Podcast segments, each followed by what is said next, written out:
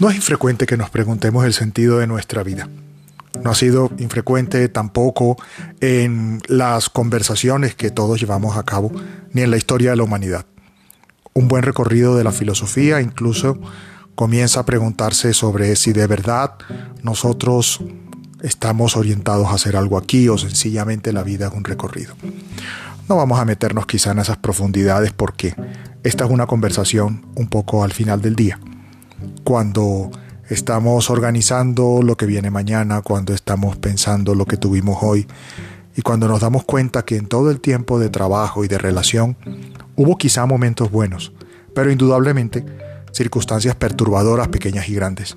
Nos habremos encontrado con personas chocantes, habremos tenido que soportar algunas circunstancias difíciles también, quizá haremos un balance un poco más largo y nos preguntaremos si todo esto que estamos haciendo tiene un sentido que no se concreta sencillamente en buscar luego unas 15 días de vacaciones o incluso el fin de semana a ver qué hacer. También experimentamos eso, un continuo ir y venir en que el sábado hacemos tal cosa, el domingo hacemos otra y luego el lunes volvemos a trabajar y nos volvemos a encontrar con gente difícil, tanto allí como en cualquier parte. Quizá también preguntaremos por nuestra vida de pareja, aquellas cosas que han funcionado y lo que no. Quizá en este momento tendremos una preocupación por algo pequeño o grande que está en nuestra existencia y tendremos que plantearnos cosas. Esto es la realidad humana. Lo han hablado todos los filósofos significativos en toda la historia y en diferentes mundos. Sin embargo, quiero pensar en este momento en una frase de Séneca con la que comienza un texto precisamente sobre la felicidad. Todos los hombres, hermano Galeón, quieren vivir felices, pero al ir descubriendo lo que hace feliz la vida, van a tientas. Arranco por comentar lo que todo mundo ha dicho en relación con la idea de felicidad en Séneca, en los estoicos y en sus antecesores, los cínicos. No hablaban de esta felicidad ilusoria que con tanta frecuencia nosotros escuchamos como una propaganda continuada en nuestra vida. Habla de la serenidad y habla efectivamente de mantener la estabilidad en un mundo cambiante, en un mundo en el que hay dificultades, en un mundo en el cual todos los días te encuentras con alguien difícil y te encuentras con algún reto. Esa es la serenidad de la que habla Séneca.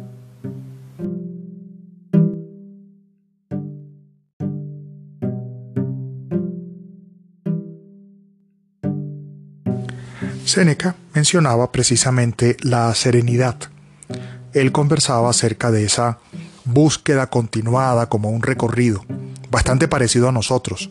De hecho, yo no estoy escribiendo este podcast porque me parezca que es un producto teórico e interesante.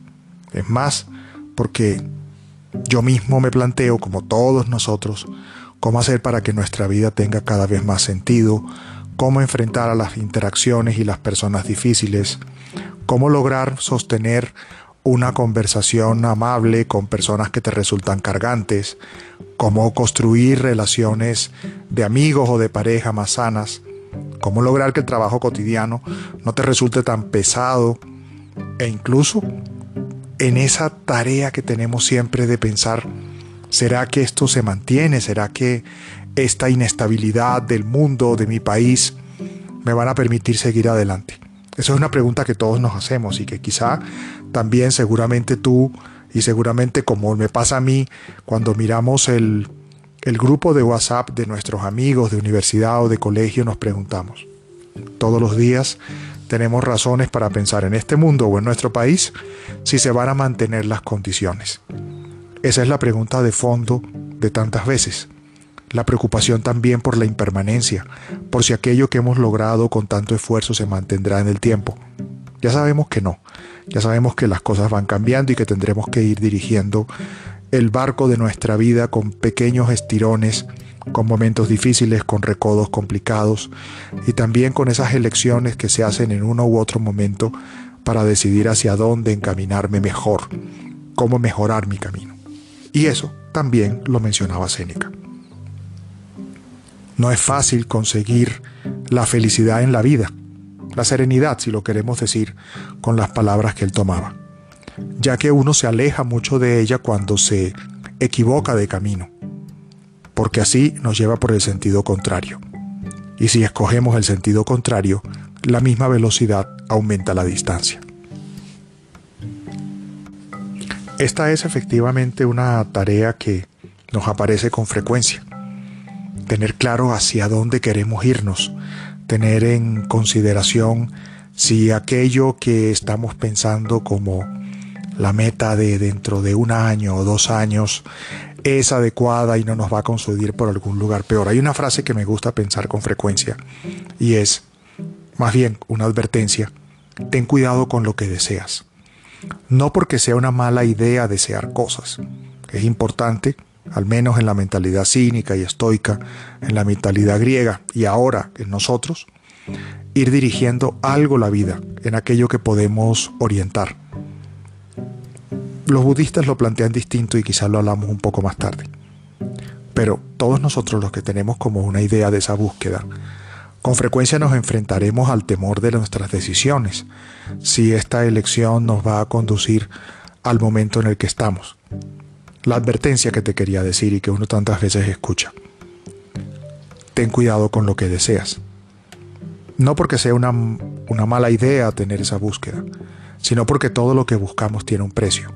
Tendremos que elegir entre una cosa y otra y para buscar entre caminos que se parecen tendré que dejar algunas circunstancias que funcionan o que funcionaron bien durante un tiempo para intentar encaminarme a aquello que pienso que luego puede funcionar. Y sin embargo me encontraré con problemas y con dificultades. Hace un tiempo acudía a un pequeño negocio que publicó en su página de Instagram que los habían estafado y que debían cerrar su operación porque una persona malintencionada de esas que inevitablemente te encuentras en la vida había hecho una serie de acciones que los condujeron a la quiebra. De hecho eran dos mujeres las condujeron a la quiebra. Y pensaba cómo es posible cuando veía la página de Instagram todos los sueños que tenían, todos los buenos ánimos, todas las cosas que querían lograr y de repente se encuentran con la terrible insatisfacción de una situación que no dependía para nada de ellas, de una de esas conductas que uno no logra entender de personas, que las condujeron a cerrar el lugar. También a nosotros nos ha pasado tantas veces. Hemos terminado algunas tareas, algunas metas, algunos proyectos que en algún momento consideramos que eran definitorios para nuestra existencia y que pasaron. Tempora mutantur y not mutamus in illis. El tiempo cambia y nosotros cambiamos con él. También aquello que nos gustaba nos deja de gustar no porque hayan cambiado las circunstancias, sino porque nosotros cambiamos. Ya no nos gusta tanto, no nos gusta el balance que eso nos permitía en nuestra vida personal, o incluso quizá consideramos que es un momento para tener trabajos que sean menos exigentes. O quizá, por el contrario, estamos en un momento de nuestra vida en que queremos avanzar más rápido, en que queremos hacer algo más demandante, en que queremos dedicar todas nuestras energías. El tiempo cambia y nosotros cambiamos con él. No se mantiene estable ni siquiera aquello que consideramos que nos hace felices. Y así efectivamente, la advertencia de Séneca acaba resultando siempre un reto. No es fácil conseguir la felicidad y la vida porque nosotros nos alejamos de la felicidad cuando la buscamos afanosamente por el camino equivocado. Por eso, y él también lo advertía, hay que determinar primero qué es lo que queremos, qué es lo que apetecemos, con qué frecuencia eso nos cuesta trabajo pero es indudablemente la primera tarea. ¿Qué es lo que quieres? ¿Qué es lo que quieres ahora? La respuesta no es definitiva. Y siempre considerar cómo podemos avanzar hacia eso más rápidamente. También, indudablemente considerando las consecuencias de nuestra decisión. También aparece un poco un sino trágico, si lo queremos llamar así. No todo lo que deseamos se puede lograr, en la experiencia cotidiana. Para eso vale la pena escuchar a otro estoico, a Epícteto, que nos recordaba que la realidad de la vida se divide en dos campos, aquello que está bajo nuestro control y lo que no.